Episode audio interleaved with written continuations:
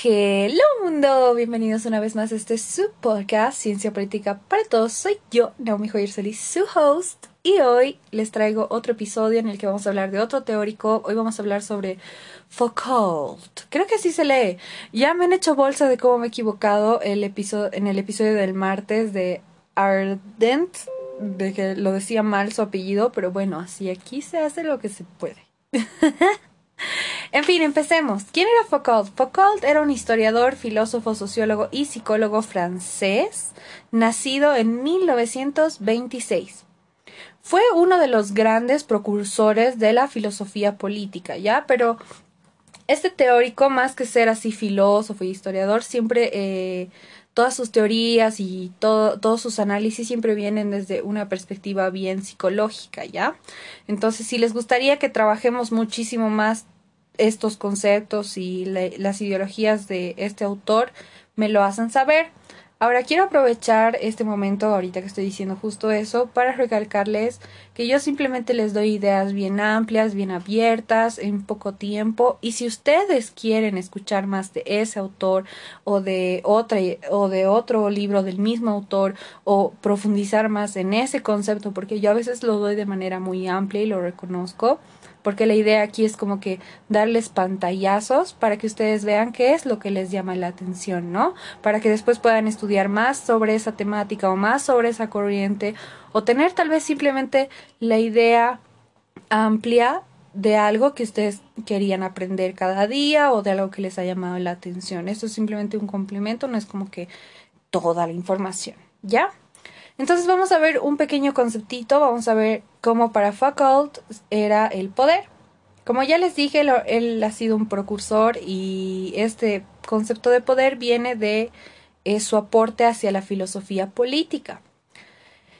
Eh, nos dice que el poder tiene una naturaleza humana. ¿Se acuerdan que en el episodio del martes habíamos hablado que, por ejemplo, para Hannah la política y el poder no son naturales, ¿no? Es como una creación de una acción plural, ¿no ve? Pero para Foucault sí, el poder viene de una naturaleza humana, eh, es social y es jerárquica, ¿ya?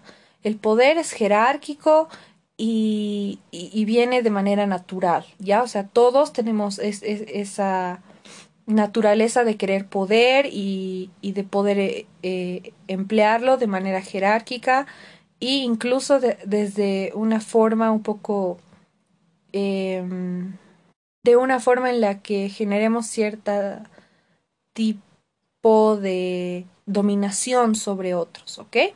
Entonces nos dice que el poder busca que el sujeto dominado realice las conductas deseadas por quien lo ejerce de manera jerárquica, o sea que el poder viene en una pirámide y todos los que estén en la parte de arriba, o sea, arriba de alguien, eh, van a querer que éste se subleve y haga lo que él le dice, ¿no?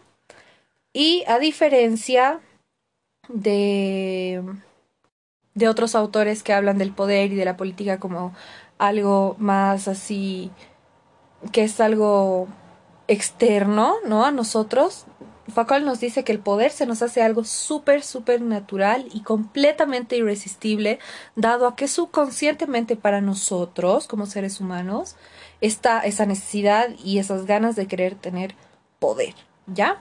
Entonces, eso sería el concepto de poder según Foucault y puedo complementar todo esto diciendo que las diferencias jerárquicas son notorias dentro de, los, de las escalas de poder que puede tener, ¿no?